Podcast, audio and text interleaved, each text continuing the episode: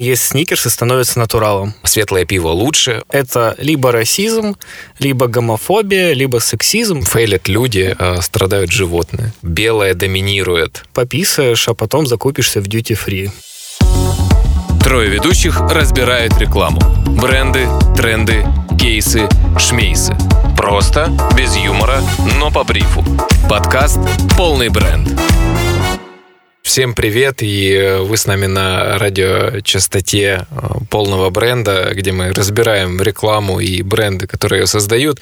И сегодня в преддверии Нового года, я думаю, будет логично рассказать о рекламных фейлах. Кто начнет? Ну, давайте я ворвусь. Я сделаю небольшой реверанс в сторону нашего первого выпуска, где мы говорили про геймдев, и зайду с Sony PlayStation, которая вообще очень любит э, зашквариваться на всяких фейлах. У нее хватает неудачной рекламы, которую никто не понимает. Но для меня самой странной рекламой Sony PlayStation стал анонс третьей консоли, в котором они решили не говорить, какая у них мощная консоль, не говорить о том, какие на нее есть эксклюзивы, не рассказывать о ее дизайне. Они сняли очень криповую рекламу, они посадили куклу в середину комнаты, эта кукла смотрела на приставку и то смеялась, то рыдала. Потом у нее слезы возвращались обратно в глаз, на фоне играла жуткая музыка, и при этом, при всем, консоль стояла посередине комнаты, и это вся реклама Sony PlayStation 3, причем эту куклу потом еще использовали на баннерах, на наружной рекламе. Короче, это их прям целая большая рекламная кампания. И объяснить, что произошло, без маркетологов не получилось. Они потом дали какое-то официальное объяснение. Кукла испытывала такой шквал эмоций от того, насколько прекрасна приставка, что она не могла их выразить одной какой-то эмоции. Она то плакала, то смеялась. И получилась вот такая очень странная, жутковатая реклама. То есть это не персонаж какой-то игры был на приставке, это просто рандомная кукла. Вот, к сожалению, нет. Если бы они там анонсировали четвертую Sony PlayStation, там хотя бы была игра, к которой можно было эту куклу как-то привязать. Это был эксклюзив Sony. Но на третий PlayStation ну, ни к чему было ее привязать. Просто вот так. Ну, слушай, это, кстати, не первый раз, когда э, возникают такие фейлы в геймдеве, да, и, в принципе, в компаниях, э, которые отвечают за выпуск э, игровых приставок. Я просто сразу вспоминаю рекламу, э, когда вышла белая версия э, Sony PlayStation, и там прям показали, что есть темнокожая модель, а есть ну, как бы светлокожая модель. И светлокожая модель прям за горло держит темнокожую модель. И там был такой посыл, что там белая доминирует. И эта реклама, она была, в принципе, достаточно понятная для геймеров, которые прям следили за всеми перипетиями э, разработки, и они знали, что вот э, такая белая приставка, она нам больше зайдет, она нам нравится, это были какие-то внутряковые штуки. Но так как эта реклама, она показывалась... Э, ну, широкой публике, то они, собственно говоря, это не оценили. Э, и, конечно, Sony они потом пытались как-то оправдаться, сказать, что ну вот, э, просто мы показали, что один дизайн больше заходит людям, чем другой, но они показали это на примере людей, а не на примере приставок. Там не было приставок роботов, которые избивали друг друга, и белая приставка выигрывала. На самом деле есть какой-то у брендов, ну, по крайней мере, был где-то в 2006, 2007, 2008, был какой-то фетиш на противопоставление разных цветов кожи. То есть, типа, у нас есть белая версия чего-либо, есть темная. Давайте-ка мы сравним на примере людей. И вот то же самое было у Heineken, у них по факту была реклама о том, что э, light is better, э, то есть типа светлое пиво лучше, окей, мы это поняли, но показывали, что бутылка, она проплывает э, барную стойку и попадает к светлокожей девушке, но при этом она не попадает э, темнокожим ребятам. И возник очень большой вопрос, зачем вообще все это показывать. И вот это сравнение светлого сорта пива с светлокожими людьми на самом деле уже сейчас не работает. И, к счастью, все эти кейсы, которых я вспомнил, они все прям супер старые. Кажется, вот после 2010-го никто так сильно не зашкварился. Не знаю, может, вы там вспомните. Зашкваривался H&M в 2018 году. А, у них был очень громкий скандал, когда у них на сайте появилась фотография, ну, это была карточка товара, фотография э, свитшота, на котором было написано «Лучшая обезьянка в джунглях», и в этом свитшоте был темнокожий мальчик. А, в общем, возможно, фотограф, который делал эту съемку рекламную, он не сопоставил надпись на свитшоте и цвет кожи мальчика. Ну и каким-то образом это попало все-таки на сайт и вызвало просто огромнейший скандал. H&M там бойкотировали.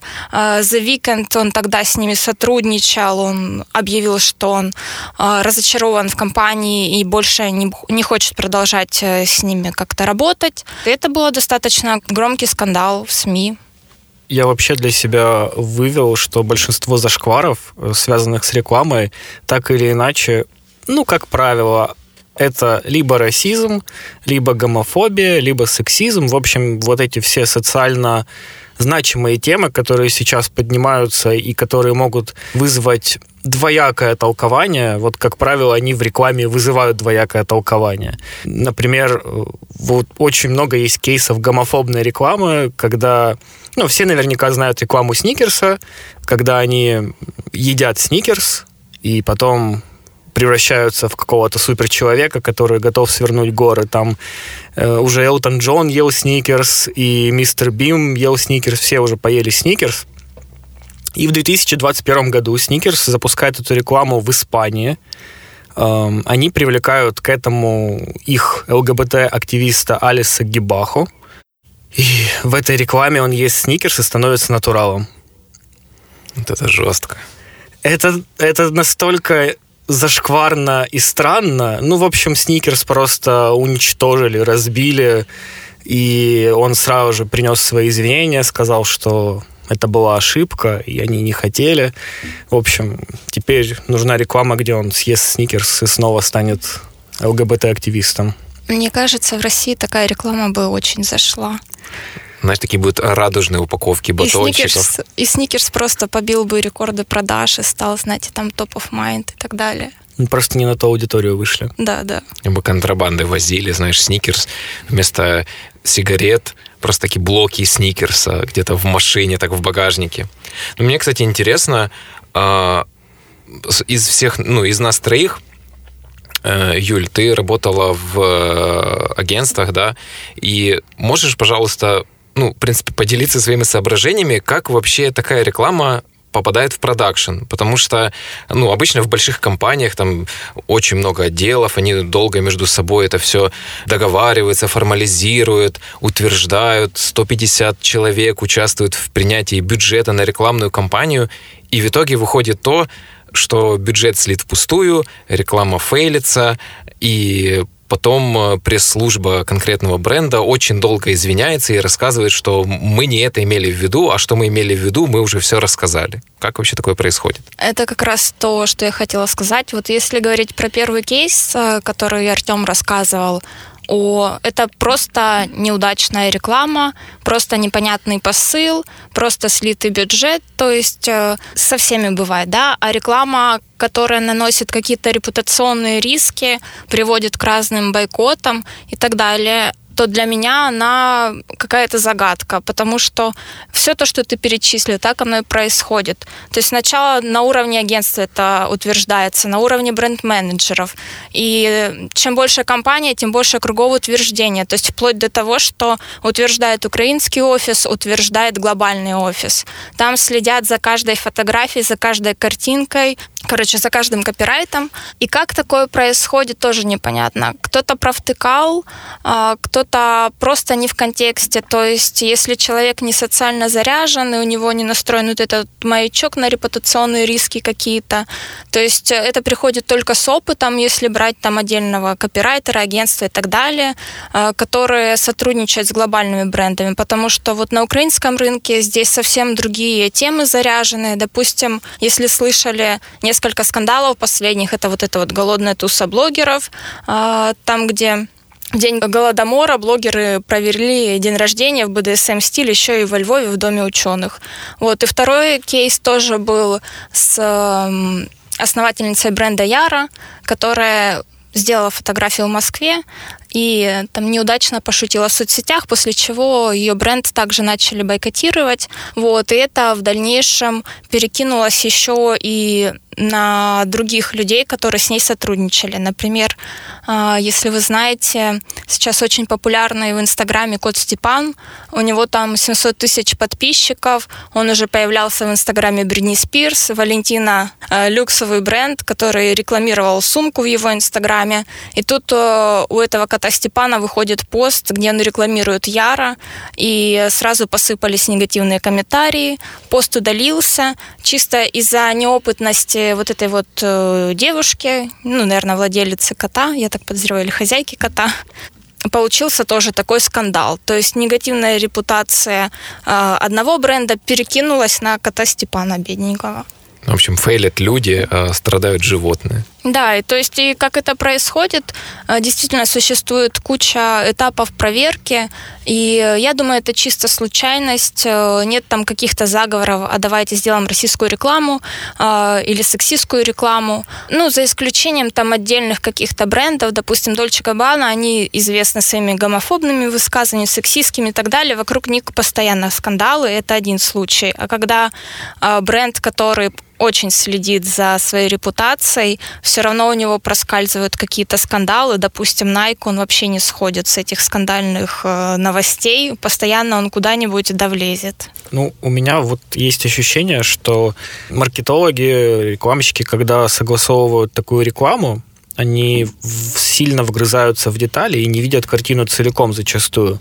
И чтобы увидеть, ну вот в том же PlayStation, когда там белая модель держит за горло черную модель, сексизм, они такие, блин, прикольная метафора, давайте ее закинем на наружную рекламу. И они как будто бы не оценили, как это вообще воспринимается аудиторией. Там другой пример, реклама чайников, и чайник, его силуэт похож на Гитлера. Это тоже на наружной рекламе было. Ну, ребята просто сфоткали красиво чайник, но они не подумали, что это как-то может быть похоже на Гитлера. Или там Amazon, кстати, про Гитлера. Amazon рекламировал свою доставку, и они сделали силуэтик доставки тоже там с челочкой такой. Они потом быстро перерисовали. Возможно, это часть я узнал об этом, когда готовился к подкасту, так называемого outrage marketing. То есть это когда ты прям настолько бесишь э, свою целевую аудиторию, что это уже как продвижение. То есть продвижение путем вот таких фейлов или путем злости, да, то есть, э, возможно, это все целенаправленно, и уже там в саму рекламную кампанию был зашит некий бюджет на судебные иски, но как бы, ну мы об этом узнали именно благодаря тому, что реклама зафейлилась, и бренд об этом рассказал, это такой, блин, ну зафейлился, но все-таки это типа свежо, давайте-ка посмотрим, что там за приставки белые они продают, давайте мне побольше. А можешь пример привести бренда, который так действовал? Я прям так сразу не скажу, но вот мне кажется, что Бургер э, Кинг, возможно, э, так делает, потому что у них постоянно какие-то там странные штуки. На самом деле я не уверен, что сейчас хорошо сработает такой outrage маркетинг, потому что если я так вспоминаю, есть э, кейс Nivea, и они продвигали э, свой дезодорант, следы которого не видно ни на черной одежде, ни на белой. И они это продвигали там в Фейсбуке, и был э, пост, там была девушка, и мы ее видим со спины, и она вся в белом, и написано «white is purity», то есть э, как бы белое — это чистота. И этот пост начали шарить себе очень радикальные группы. Они прям сказали, что мы поддерживаем Невеи, действительно, белая — это чистота, белая — это правильно. И, в общем, все эти посылы, такие расистские, очень не оценили другие пользователи более умеренного характера. И в итоге, насколько я помню, Невея отказалась от этой рекламы. Она сказала, что мы не имели ничего такого, просто вот у нас такой белого все цвета и дезодорант белого, и вот мы только это имели в виду, а это все вы себе сами придумали. Но все-таки эту рекламу они удалили. Артем, может, ты помнишь какой-то пример бренда, который вот любит через злость, хейт и вот такие фейлы залетать? Ни один бренд в этом не признается, вот в чем прикол. Я думаю, что многие крупные бренды хоть раз допытались э, через вот такой outrage маркетинг получить что-то. И действительно, у них могли быть заложены в рекламные бюджеты уже там какие-то деньги на иски изначально. Чую сердцем, что тот же Nike э, та же Coca-Cola или Burger King могут себе позволить э, стрелять такими штуками, но это исключительно пиар-ход, про них все говорят, это очень выгодно бизнесу. На самом деле у таких брендов э, ведь главное даже не прорекламировать какую-то определенную свою там газировку или еще что-то, главное повысить узнаваемость самого бренда. А на узнаваемость бренда ну, количество упоминаний влияет напрямую. Ну, мне просто кажется, что в отличие от Nike, Burger King делает это в открытую, то есть у них образ бунтаря такой, они в открытую воюют с Макдональдсом, ну, то есть, но при этом они не попадают в скандалы, там, какие-то расистские, сексистские и так далее, потому что они уже делают что-то скандальное, осознанно скандальное, и этим привлекают внимание, и этим они интересны. Когда мы говорим про Nike, то там же совсем другая история. Я невольно вспомнил при упоминании Бургер Кинга мне почему-то всегда вспоминается авиасейлс, потому что у них стиль общения частенько, ну, сейчас уже не так, но раньше был похож на Бургер Кинга. Они очень дерзко отвечали в соцсетях, могли там себе позволить очень э, борзые шутки. А из последнего, что я видел, это в аэропорту у них очень много рекламы в туалетах. И там шутки типа, ну, там пописаешь, а потом закупишься в duty-free. Авиасейлс. Ну, очень странное что-то. А у них, случайно, СММщик не тот, который работает в, в визите? который в бренде презервативов. Случайно не он? Ну, мне кажется, просто по коммуникации очень похоже. Типа, сначала попади сюда, а потом в самолет. Ну, вот, вот такого уровня там висит наружка. Ну что, мы, по-моему, затрагивали тему Виктория Секрет. И, Юль, я знаю, у тебя есть кое-что интересное про этот бренд, который очень страдает и постоянно у него падают продажи в последние годы. И это связано с новой культурой, новой этикой. Расскажешь? Да, я в целом хотела сказать э, про вот эти вот все скандалы, почему они происходят. В принципе, общество сейчас очень заряженное, да, и то, что ты говоришь про новую этику, новую какую-то культуру потребления. То есть мы все сейчас супер экологичные, осознанные, бодипозитивные и так далее. То есть бренды, которые существуют outdated, как говорится, которые не следят за этими трендами и устаревают. И это то, что происходит с Викторией Секрет, у которой уже и закрылось это шоу, и э, как бы и падают продажи, и его уже вытесняют другие конкуренты. И в чем суть? Суть в том, что мир меняется, они продолжают исповедовать какие-то патриархальные взгляды на женщину, они продолжают показывать женщину такой, какой ее хочет видеть мужчина, в то время как другие бренды уже не топят за самостоятельность, за, за феминизм, за бодипозитив, за отступление от этих стандартов, не использование там фотошопа, ретуши цифровой. Хотя нельзя сказать, что вокруг них э, много скандалов. Был один э, где-то там перед закрытием их шоу, когда пообещали э, арт-директора, что они будут брать в рекламу и в эти их шоу разных трансгендеров и модели плюс сайз, но потом съехали с этой темы, общественность возмутилась. И тут в это время выходит бренд Рианы, Саваж, который сейчас называют убийцей Виктории Секрет, потому что он исповедует уже совсем другие ценности. И, кстати, вот этот Э, компания Рианы, она стала этим единорогом, у нее там уже миллиард долларов инвестиций. Э, и в чем суть? Они делали противоположно Victoria's Secret. Там были люди нестандартных параметров, модели плюс сайз, э, женщины, которые пострадали от рака молочной железы, э, трансгендеры и так далее. То есть полное разнообразие, которое мы видим в жизни, а не вот эти вот все идеально красивые, вылизанные, причесанные женщины. На самом деле я смотрел э, ради интереса фрагмент шоу Victoria's Secret, одного из последних.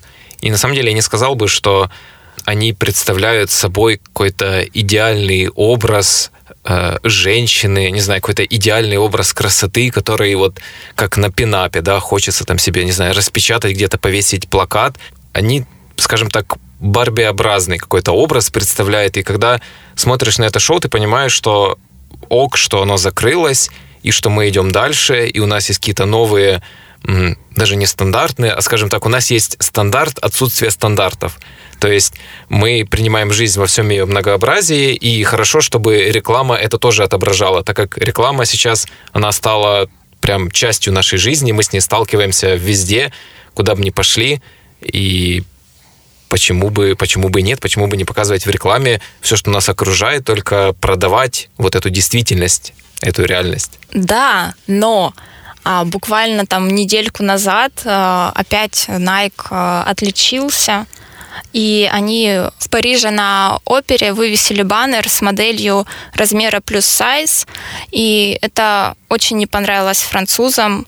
Они начали высказываться, что Nike пропагандирует ожирение, и что это осквернение какого-то искусства, и э, понеслось в соцсетях куча разных комментариев, негативных отзывов с тем учетом, что на баннере на этом была изображена блогер, известная модель довольно. Она основательница первой э, танцевальной школы для, так сказать, больших девочек. Ну, то есть, с одной стороны, мы пропагандируем вот эту вот неидеальность, несовершенство, и то, что мы все такие, какие мы есть, но с другой стороны, мы это делаем ровно до тех пор, пока это не задевает наши какие-то эстетические вкусы и чувства. Есть ощущение, что Э, тут все зависит еще от страны, на которую локализуется эта реклама, потому что не все готовы воспринимать, ну вот как мы обсуждали со Сникерсом, например, там, что, например, в России, да, и во многих других СНГшных странах эта реклама бы залетела.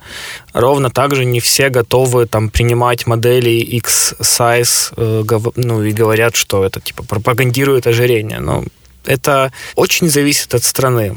И локализация, вот я для себя понял, что помимо вот этих тем типа расизма, гомофобии и всего другого, локализация того посыла, который люди используют в рекламе, тоже очень важна.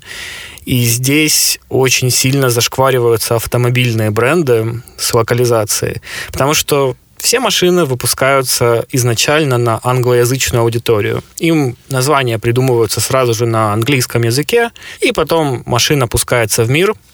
Хорошо, если маркетологи продумывают, что она будет значить в других странах, но это происходит не всегда. И самый зашквар происходит в странах СНГ, потому что у нас здесь кириллица и совсем все по-другому. В французских, французоговорящих странах и в испаноговорящих странах. Я начну с нескольких автомобильных брендов, э, на, которые на русском довольно странно звучат. Первое, самое странное, это такая luxury машина Pagani Huayra. И из-за вот этого нагромождения гласных звуков в середине, она, ну вот поверьте, когда вы первый раз это увидите, вы прочитаете не так, как я прочитал. Ну, ее никто не переименовывал, но она не продается здесь практически никак. Это в индийском языке означает «бог ветра», но, come on, у нас это значит немного другое. Есть еще машина Datsun Ondo, которая звучит вроде бы неплохо, но когда тебе говорят, что я езжу на Андоне, появляется некий странный подтекст, после чего ее убрали из продажи. Ну, она просто очень плохо продается здесь. Протон Пердана, вот это прям моя любимая. Это мой фаворит, я бы даже так сказал. Deo Callas, Dodge Dart Swinger. О, вот это, кстати, хорошо. Я даже сказал, что на широкую аудиторию это может быть еще и непонятно в чем-то. Это семейная да. модель. Плюс сайз. И, кстати, Volkswagen Passat который очень хорошо у нас продается, который очень известный, и его решили не переименовывать, вот несмотря на такое странное название, которое вполне себе двусмысленно можно у нас как-то э, осознать, он хорошо продается, и он здесь таким и остался. Из зашкваров на испаноговорящем рынке это Mitsubishi Pajero, который у нас также и называется, но в испаноязычных странах это слово очень похоже, созвучно с мастурбацией, и поэтому они решили отказаться от такого названия. Во Франции Toyota MR2 звучит как мерде, это значит дерьмо. Ну, в общем, таких зашкваров очень много, и эти машины либо не продаются абсолютно в тех странах, либо просто снимаются с продаж и переименовываются. Поэтому есть очень много локальных названий машин, когда вы приедете там во Францию или особенно в Америку, вы офигеете от того, что бренды, которые вам известны там с детства, там называются вообще по-другому. Просто чтобы угодить аудитории. А, кстати, когда я работала в агентствах, то нам очень часто глобальные бренды присылали рекламу которая отснята была там в Америке либо в Европе на локализацию. И то есть у тебя есть готовое видео, и тебе нужно просто сделать текстовку, перевод, э, который будет приятен и понятен украинскому зрителю, потребителю и так далее. Но вот в чем проблема. Очень часто в этих видео были реалии, которые для нас э, очень чужды, так сказать. Допустим, бренд чая – и он решил поиграть на территории вдохновения, и он показывает историю с темнокожим парнем за барабанами, с какой-то спортивной гимнасткой э, азиатской внешности. А, ну и при том, что все интерьеры, вся вот этот вот вдохновенческая American Dream, она вообще не вяжется с нашими реалиями, и выглядит это довольно странно. Но переснимать мы ничего не будем. Вы сделаете так, чтобы это было понятно, и чтобы это передавало основной посыл. И как вы делали в таких случаях? Вот так и делали. Если включить телевизор, очень много адаптированной рекламы, и выглядит она довольно странно, непонятно. А, ты будто бы вообще не вовлекаешься в то, что тебе рассказывают. Допустим, я помню, раньше были ролики с разной барной культурой, которая в Украине ну, не так давно начала развиваться, но она существовала, допустим, в тех же Штатах, Европе и так далее она была довольно развита, ну, и до 2000-х годов. И вот эти вот все ролики с рекламой виски и этими компаниями, они были непонятными для меня, потому что, блин, я не знала, что такое бары. У нас было что-то другое в Украине. Кажется, не все понимают разницу между переводом и локализацией. И многие думают, что достаточно просто перевести, пусть даже профессиональным человеком, и этого хватит. Но локализация это ведь гораздо глубже, это про контекст, про местные какие-то обычаи. Ну, это что-то из серии, как отправляли мусульманам письма с поздравлением с Пасхой. Ну, come on. Это совсем мимо. Да, у меня, кстати, вот э, бренд MAC, который и так э, постоянно находится под прицелом из-за того, что они тестируют косметику на животных. Они заходили в Мексику э, с каким-то тематической коллекцией косметики лимитированной. Вот. И там была фишка в том, что они называли продукты разными городами. Вот. Один из продуктов был это лак для ногтей с названием Хуарес. Потом оказалось, что этот город а, он очень бедный, очень маленький, и в этом городе рекордное количество нераскрытых изнасилований вот девушек от 12 до 22 лет. Короче, кроме того, что они не веганская косметика, они еще вот так вот провтыкали с этим городом, и это тоже вызвало там шквал такой. Это прям пример того, что э, недостаточно взять э, крутой продакшн и написать сценарий, нужно еще провести очень много исследований. То есть это уже работа в области маркетинга. Недостаточно просто крутой ролик или там серию креативов в соцсети запустить.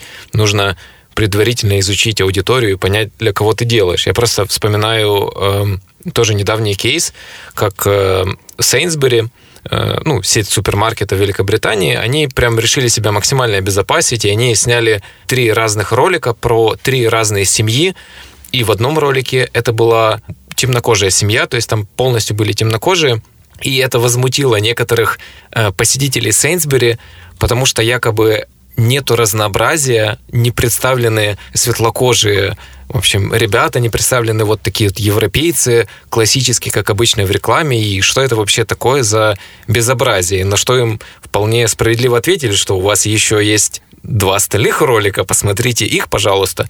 Ну вот опять же вопрос э, в контексте, что, наверное, всегда будут недовольны, нельзя прям снять рекламу, которая подходит всем, вернее, снять ее можно, но ее будет абсолютно неинтересно смотреть, она абсолютно будет безжизненна, абстрактна и никак не раскрывать продукт. Я думаю, что здесь дело в том, что иногда вот эти вот все обвинения, они доходят до абсурда. Можно снимать рекламу, которая не затрагивает э, ну, чьи-то боли, интересы и так далее.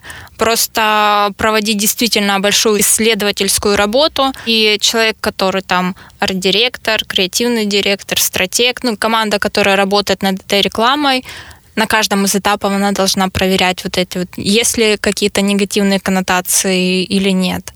А, допустим, иногда это случается по ошибке.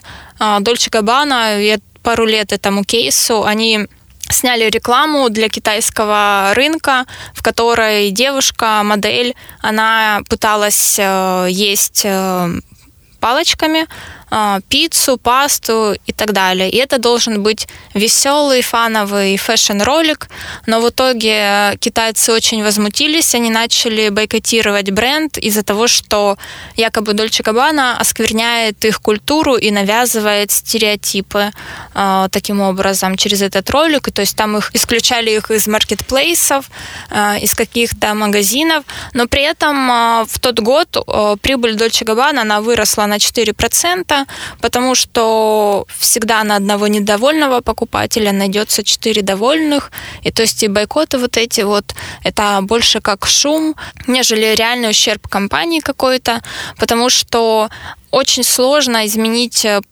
потребительские привычки, и очень сложно бойкотировать бренд э, от А до Я, потому что, допустим, я решила бойкотировать Nestle, и мне нужно ну, не покупать не только именно продукцию с надписью Nestle, но мне еще нужно не покупать там, допустим, киткат, какую-то газировку, детское питание, ну, то есть все, что выпускает э, компания.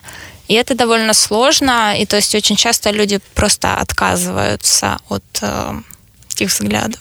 Вообще было бы интересно посмотреть на какую-то статистику, сколько потребителей определенного бренда, они с ним, потому что, к примеру, нравится цена или нравится качество, а какие именно вот за те проекты, которые этот бренд поддерживает. Условно говоря, если нам нравится Adidas, то нам нравится Adidas, потому что там кроссовки удобные или дешевые по сравнению с Balenciaga. Э, либо же потому что Adidas делает очень много для популяризации спорта. Или тот же самый Red Bull. Нам нравится, потому что это газировка, и она очень вкусная, и дешевая, и супер крутая, и заряжает настроем. Или потому что нам нравятся все те инициативы в сфере спорта, и в том числе и студенческого спорта, так как у Red Bull, к примеру, есть э, чемпионат по запуску бумажных самолетиков среди студентов. К примеру, у вас есть какие-то бренды, которые вы поддерживаете и покупаете их продукцию просто потому, что вам нравится посыл, нравятся ну, какие-то ценности бренда, а не просто потому, что вам нравятся продукты? Я думаю, здесь вопрос нужно иначе поставить, отталкиваясь от темы нашего подкаста. А, бойкотируете ли вы какие-то бренды из-за скандалов, а, потому что вот эти вот все социальные инициативы это уже другой вопрос немножко, это другая тема. И плюс э, я думаю, что у брендов есть э, вот эти вот исследования, ну, у глобальных брендов 100% украинские только к этому приходят, делать глобальный срез по рынку. То есть я думаю, эти цифры есть. Возможно, они даже есть где-то в открытом доступе, я не знаю, но... Я пытался вспомнить, э, бойкотировал ли я какие-то бренды или покупаю ли я какие-то бренды из-за того, что мне нравится их мировоззрение, но ловлю себя на мысли, что я все же исключительно практичен и в основном выбираю бренды по каким-то характеристикам, которые устраивают меня. Да, и что-то мне подсказывает, что большинство людей поступают так же. Когда разворачивается какой-то скандал, то в скандал впрягаются, как правило, люди, которые, может быть, и пользуются этим брендом, но они здесь оказались просто из-за самой ситуации. Например, они бодипозитивщики, или, например, они э, ЛГБТ-активисты. И они подтянулись э, в этот скандал не потому, что они, например, топили за этот бренд, и им очень нравилось мировоззрение, которое было до, этого, до этой ситуации. Они пришли э, высказать свое мнение, потому что они уже до этого были ЛГБТ-активистами или, ну, я не знаю, боролись э, с сексизмом и расизмом это просто активисты, которые подтягиваются на такие скандальные штуки. Ну, я вот за себя скажу, что после рекламы H&M, когда они рекламировали свой проект по переработке одежды, сейчас, кажется, он тоже действует, когда ты приносишь старую одежду, и тебе ее якобы утилизируют, перерабатывают, и тебе выдают скидочку на покупку в H&M. И после того, как оказалось, что около 90% одежды они на самом деле просто сжигают, так как нет возможности переработать вот эту одежду, они могут максимум утилизировать, и что на самом деле это просто такой большой красивый маркетинговый обман. Э, после этого я, скажем так, стал намного реже заходить в этот магазин и в целом интересоваться масс-маркетом. Мы весь выпуск э, практически проговорили про мировоззрение, про рекламу, которая оскорбляет чьи-то взгляды или нарушает чьи-то границы, но ведь фейлы могут быть не только такого плана. Фейл может быть просто сам по себе э, фиговой рекламой или фиговой рекламной кампанией, которая не цепляет ничьих взглядов, но не работает. И у меня есть таких два кейса. Это кейс Coca-Cola и Pepsi. Coca-Cola в начале 2000-х запустила акцию Magic Can. Они выпустили несколько классных э, банок своей газировки, внутри которых были призы. И чтобы эти призы невозможно было вычислить, ну, например, человек заходит в магазин, смотрит несколько банок, стоит, чтобы никак их нельзя было покрутить, там, повертеть и понять, где приз, они туда налили не газировку, а какую-то хлорированную воду с странной жидкостью, очень вонючей, ну, в общем, очень жаловались на эту жидкость. И внутрь этого погрузили призы. Люди открывали эту упаковку, и на Кока-Колу поступило дофига жалоб потому что люди обливались этой грязной жидкостью. Э, один ребенок выпил эту жидкость, и никто не понимает, что это такое, оно очень вонючее и противное. Часть людей жаловалась на то, что эта жидкость испортила приз, и невозможно было там по этому билетику понять, что это и куда идти с ним. И, в общем, Coca-Cola вот так жестко завалила свою рекламную кампанию. Но у Pepsi-Cola были гораздо большие проблемы. Они запустили в 90-х акцию, когда выходили на филиппинский рынок. Похоже, как у Coca-Cola была ситуация. Они взяли под крышечками, написали номера разные. Э, потом был розыгрыш, какой-то есть классный номер, который получает 40 тысяч долларов, и они вообще заложили бюджет около 40 тысяч долларов на все это, который получит победитель. Э, чтобы провести розыгрыш, они наняли подрядчика, Естественно, в таком розыгрыше было очень много номеров, которые не получат ничего. Например, номер 349, его напечатали на 800 тысячах бутылок, и он выпал по итогу в розыгрыше. Они не предупредили подрядчика о том, что этот номер нельзя выбирать, и 800 тысяч человек должны были получить 40 тысяч долларов. Блин, почему я не на Филиппинах живу? Pepsi после этого сказала, что произошла ошибка, ошибочка вышла, все, мы все отменяем, акции не было, это все в раке, мы пошутили, но на них посыпались судебные иски, эм, их э, заводы закидывали коктейлями Молотова, это жуткое время. И по итогу они выплатили 10 миллионов долларов компенсации за такой провал. Да, вот бы мы там жили на Филиппинах в то время попили бы газировочки. Смотрите, нас как раз трое. Мы смогли получить, э, выходит, 120 тысяч долларов. Неплохо. Э, ну что ж, э, кажется, у нас было очень много забавных рекламных фейлов, и надеюсь, вы станете присматриваться к рекламе и увидите так много всяких факапов, что поделитесь с нами в комментариях на той платформе, где вы слушаете наш подкаст. И с вами были наши бессменные ведущие Юлия Никоненко, Артем Чеховской и Ярослав Барута. До новых встреч. Пока. Пока-пока. Подкаст «Полный бренд».